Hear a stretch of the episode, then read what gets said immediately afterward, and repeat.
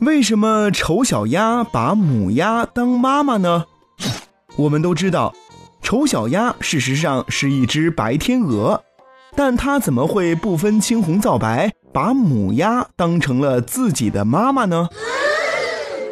原来呀，鸟类有一种印随行为，一些刚孵化出来的幼鸟会跟随它所见到的第一个移动的物体，并认为那就是它的母亲。这就是印随行为。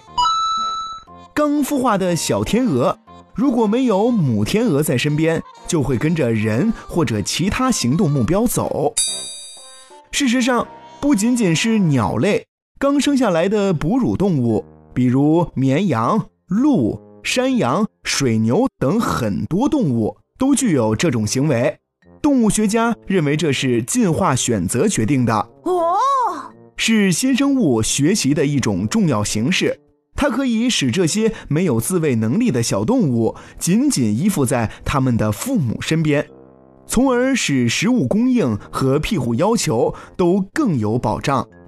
当然，这也更有利于避免妈妈们认错孩子。